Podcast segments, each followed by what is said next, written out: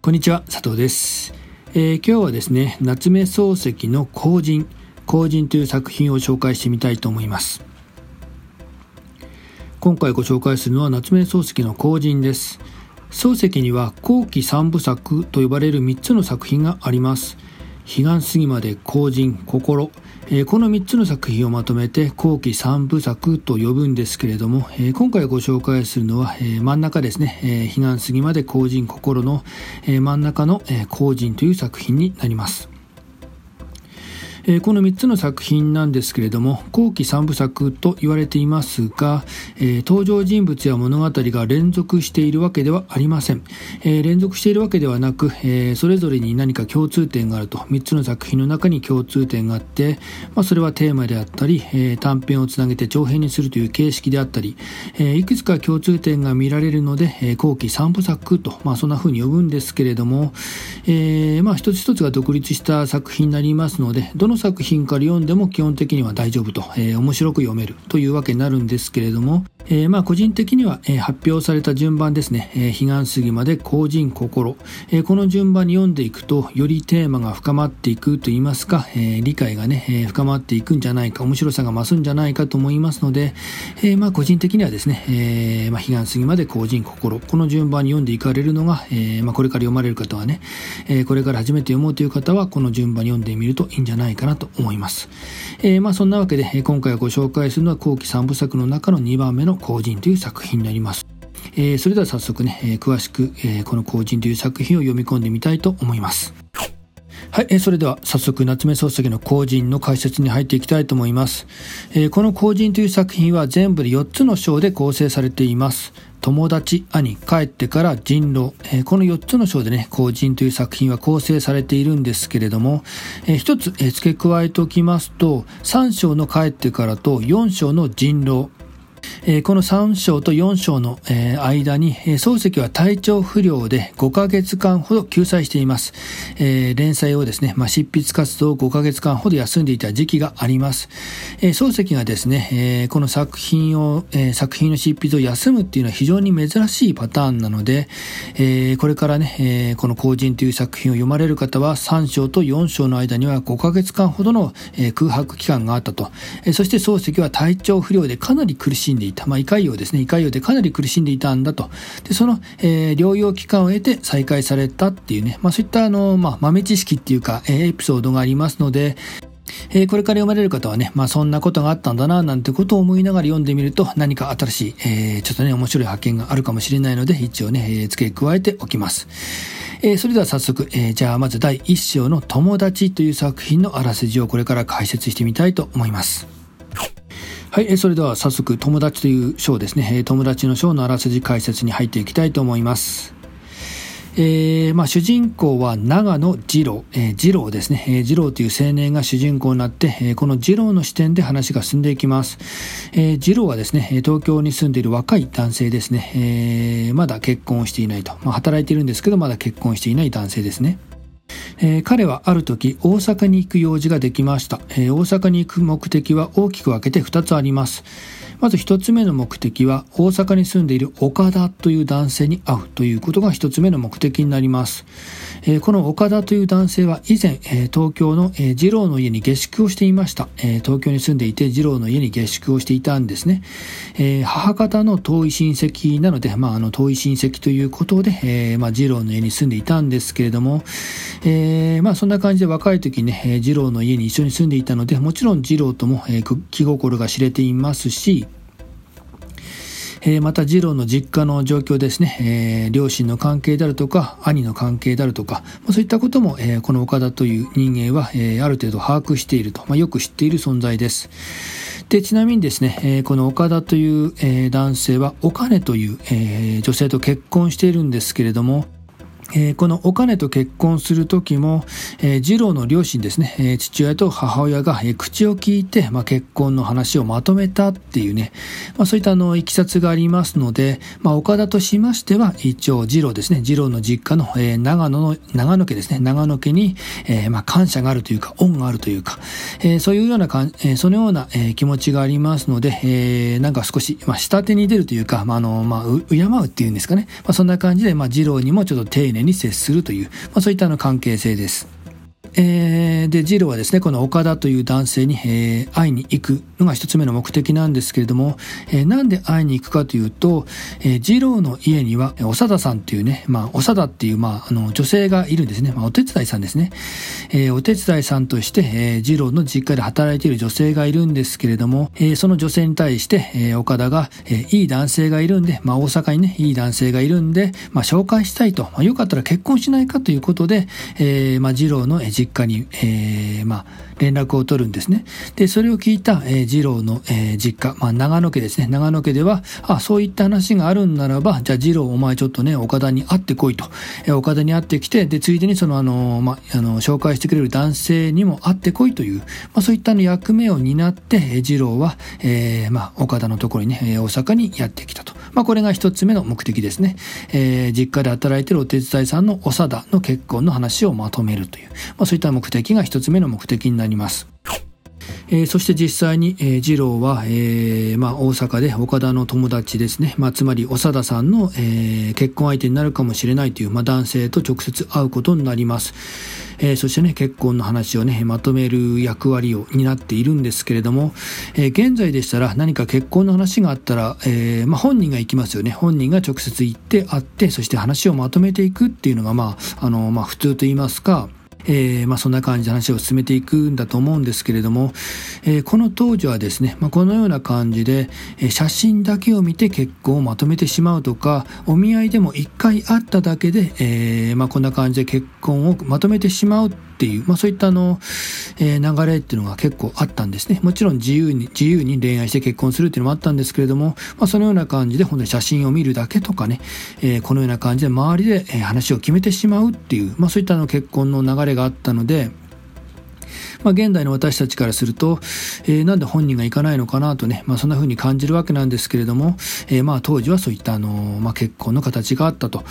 えー、そして、えー、二郎自身もですね、えーまあ、自分がそのような役割を担って、えー、つまり、えーまあ、この男性が長田さんにふさわしいかどうかっていったことを一応確認して、で、二郎が OK と言いますか、まあ、この男性でいいんじゃないですかと、えー、そのように実家に報告すればもう結婚がまとまってしまうんですね。かなり、まあ、重要な役割なわけですよね。えー、なかなかプレッシャーを感じますよね。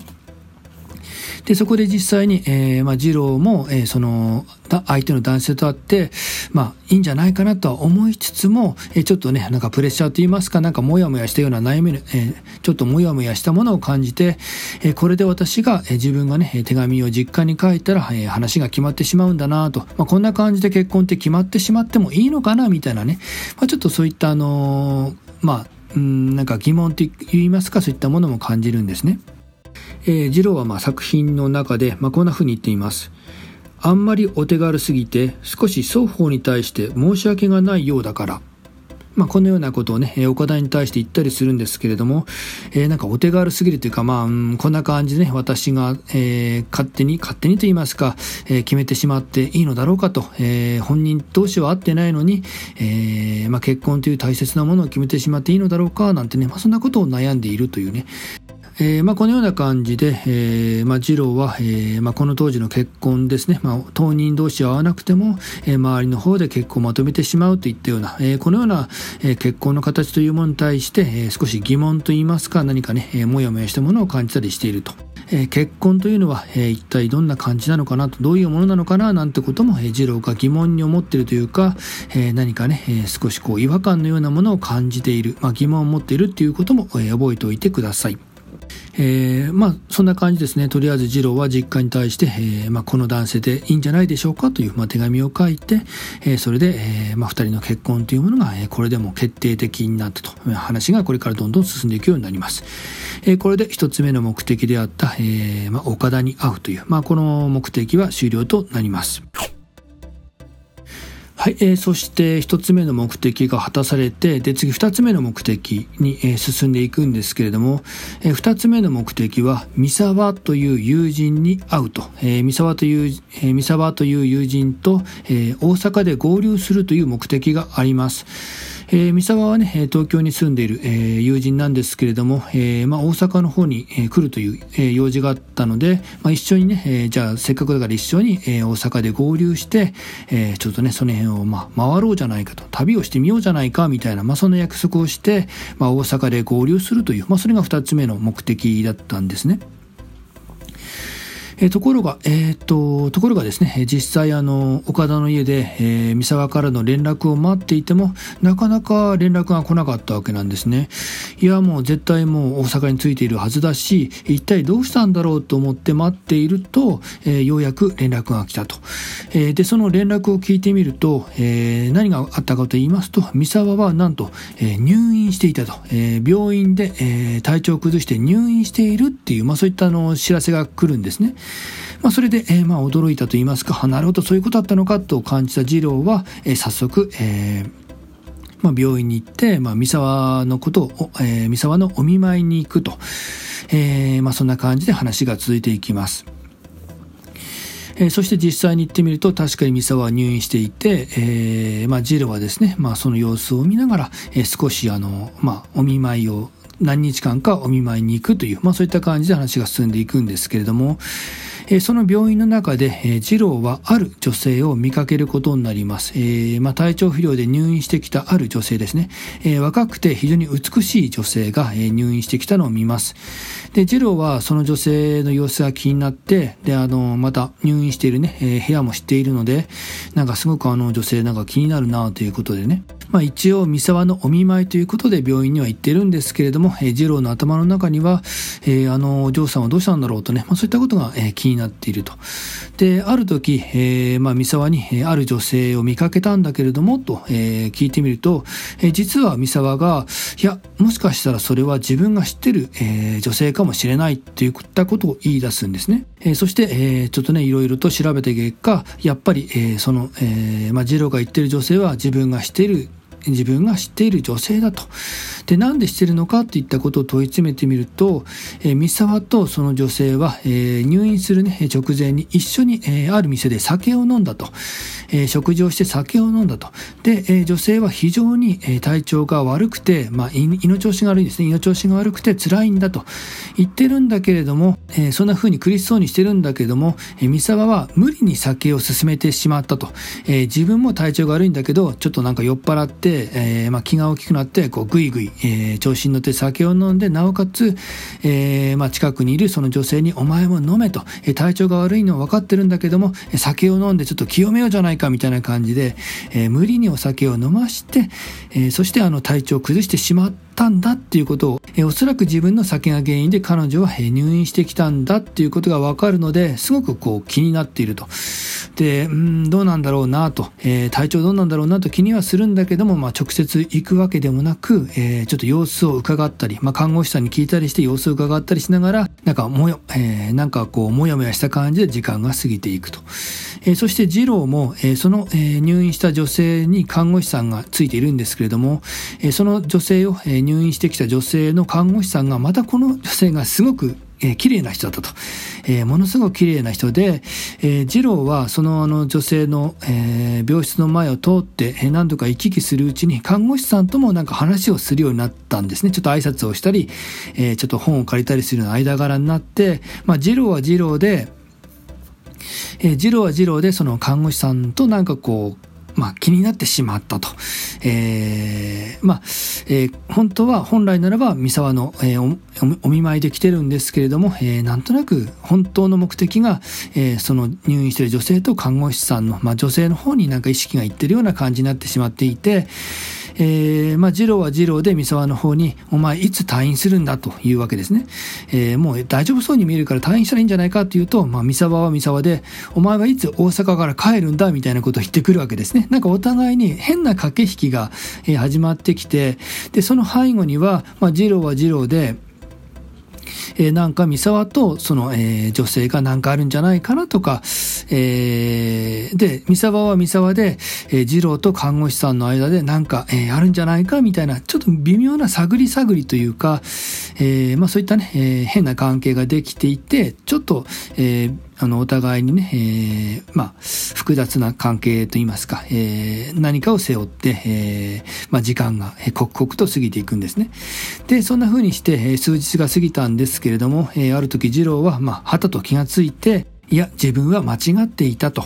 えー、友情ということで、友達の三沢のために、えっ、ー、と、まあ、あの、お見舞いをすると。えー、そして、まあ、大阪に、あの、こうやってね、自分もまだ滞在しているっていう目的のはずなのに、自分は、実は、えっ、と、三沢とその女性が仲良くなるというか、関係が深まるんじゃないかなとか、え自分がその看護師が気になってるっていうことが、何か、えっ、と、まあ、女性ですね、女性の方に意識が行ってしまっていて、友情ではなく、え女性の方に意識がいってしまっていたというね、まあ、自分をま深く反省するんですね。なかなかあの、え硬派な人間というか、え自分をそういうふうに深く顧みて、まあ、そんなあの複雑な心理をですね、えー、心理が描写された部分がありますので、えー、ちょっとそこのところ読んでみましょうか。えー、では読んでみますね。うんと、こちらですね。自分のあの女に対する興味は衰えたけれども、自分はどうしても三沢とあの女をそう懇意にしたくなかった。三沢はまたあの美しい看護婦をどうする了見もないくせに自分だけがだんだんかの女に近づいていくのを見て平気でいるわけにはいかなかったのである。そこに自分たちの心づかない暗闘があった。そこに持って生まれた人間のわがままと嫉妬があった。そこに調和にも衝突にも発展し得ない中心を欠いた興味があった。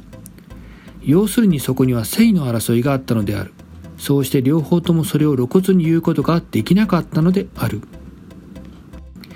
自分は歩きながら自分の卑怯を恥じた。同時に三沢の卑怯を憎んだ。けれども浅ましい人間である以上これから先何年交わりを重ねてもこの卑怯を抜くことは到底できないんだという自覚があった。自分はその時非常に心細くなった。かつ悲しくなった。えー、まあ、こんなように表現してるんですね。えー、自分はですね、えー、なんというか、そういったあの、まあ、友情とかそういったものではなくって、えー、まあ、性の争いっていう表現をしていますけども、女性に対する興味っていうか、女性に対する意識があったと。で、えー、本来ならば三沢のことを第一に考えるべきなのに、えー、女性というものを、えー、通して、えー、三沢とね、友情を、三沢との友情の間に何かね、えー、そういう卑怯なことをしてしまったのではないかと。で、その卑怯な行為というものは、これから何年先も三沢と交流を深めたとしても、これはね、まあもう拭いされないんじゃないかなと、まあ、あの、ずっと続いて抱えてしまうんじゃないかなっていう感じで、非常にね、次郎はまあ自分をまあ内省的に考えて、えー、なんか申し訳なかったという、まあそういった気持ちを三沢に、えー、抱きます。えー、この友情と恋愛ですね、まあ女性っていう、まあこの関係っていうのは、え、この後人の次に心という作品がありますけれども、え、この心という作品の中でも大切なテーマとして、え、表現されてますよね。まあこのような感じで、え、今回ね、友情と女性というね、まあそういったの関係が、え、次の心という作品でさらに掘り下げられてるっていうことが、えー、わかりますので、まあ心という作品を読むときに、あ、そういえばね、後人の中にも、えー、そういったね、関係があったなと、えー、二郎と三沢の関係の中に、えー、このテーマがあったな、なんてことをね、ここで思い出しておくと、えまた心という作品を読むときに面白いかもしれませんので、えー、ぜひ覚えておいてください。えー、結局ですね、まあ、そのような感じで三沢は退院することを決めます。えー、退院して、えー、まあ、三沢も何かいろいろ考えるところがあったんでしょうね。えこれではいけないということで、僕はもう退院すると、まあ、東京に帰るということになって、えまあ、あの女に最後に挨拶をすると、え二郎からお金を借りて、えそのお金を渡して、え帰るということで、えまあ、あの、病院から退院することを決めます。えー、そして最後に、えーまあ、三沢はその女性とね、えー、会って、えーまあ、病室から出てくるんですけれども、えー、最後このような感じのセリフで、えー、まとめていきます、えー、三沢のセリフを読んでみましょう。あの女はことによると死ぬかもしれない。死ねばもう会う機会はない。万一治るとしてもやっぱり会う機会はなかろう。妙なものだね。人間の離合というと大げさだがそれに僕から見れば実際離合の感があるんだからな。あの女は今夜僕の東京へ帰ることを知って笑いながらご機嫌ようと言った。僕は物寂しい笑いを今夜なんだか記者の中で夢に見そうだ。えー、このように、えー、このようなセリフを残します。えー、まあ、その女性はね、えー、まあ、三沢に飲まされた酒が原因だっていうことを、まあ、多分知ってますよね。知っているんだけれども、えー、笑いながらご機嫌ようと、えまあ、見送ったと。えそして、え二人はもう会うことがないんだろうなと。おそらく女性もかなり、えー、容体が悪いんでしょうね。容体が悪いから若いけれどももう亡くなってしまうかもしれない。まあこれが本当に最後の別れになるかもしれないと。えー、何か不思議なものだよねと。まあ不思議なものだなと。まあそんなことを三沢は、えー、語って、えー、今夜記者の中で、えー、あの女性の夢を見そうだななんてね、まあ、そんな感じで、えーまあ、最後の別れを表現しています。えー、そして、えー、っと、三沢はですね、退院した三沢は一足先に、えー、二郎よりも一足先に東京に帰ることになります。えー、そして東京に帰る前に、えージルえー、三沢はですね、二郎に対してある女性の話を始めます。えー、どんな話かと言いますと、えー、以前三沢のえ父親がですね、えある女性の仲人をしたと。で、仲人をしたんだけれども、えその女性が、えある事情で離婚することになってしまったと。で、離婚して、えー、まあ、実家に戻るっていうことになったんだけれども、まあ、いろんな事情があって、え一時、え三沢の家で預かることになったと。まあ、そういった女性がいたそうなんですね。で、あの、まあ、その女性が、え、ちょっとね、え、いろいろとあって精神に異常をきたしてしまったと。え、で、その女性がですね、え、どのような、え、振る舞いをしたかと言いますと、え、三沢が家を出ようとすると必ず、え、玄関のところにやってきて、え、早く帰ってきてくださいねと、まあ、あの、本当に寂しそうに訴えるわけなんですね。で、その様子があまりでも何か哀れな感じがして、え、そして熱心な感じはするので、周りからは、なんだ、えあの二人はどうしたんだといういうことでちょっとね、あのー、まあ、気にかけられると。えー、三沢もちょっと決まりが悪いんだけれども、えー、そのお嬢さんが、えー、あまりにもね、えー、本当に切なそうに、早く帰ってきてくださいねということをあの何度も何度も繰り返し訴えるので、わかりました、早く帰ってきますよと、えー、まるで夫婦のような感じで、えーまあ、やり取りをして家を出ると。えー、まあ、そのような関係の、えー、女性がいて、で、しばらくね、えー、まあ、一緒に暮らしていたという経験があったと。で、その女性は、えー、残念ながら、しばらく経ってから、えー、亡くなってしまったんですけれども、えー、で、その女性がですね、えー、とても黒くて大きな瞳をしていて、で、まっすぐに、えー、まあ、三沢に、まあ、何かを訴えかけてくると。で、その様子に、えー、三沢は何かね、もう気持ちを、えー、惹かれるようなものを感じていたと。えー、まあ、その女性はね、まあ、あの、三沢に対して早く帰ってきてくださいねと、えー、まあ、まっすぐに訴えかけるんだけれども、それは三沢本人に訴えかけてるというよりは、えー、もしかすると、え、夫ですね、え、別れた夫に対して訴えかけてるんじゃないかっていうことも三沢はね、え、理解しているんですけれども、まあ、これは病気なんだと、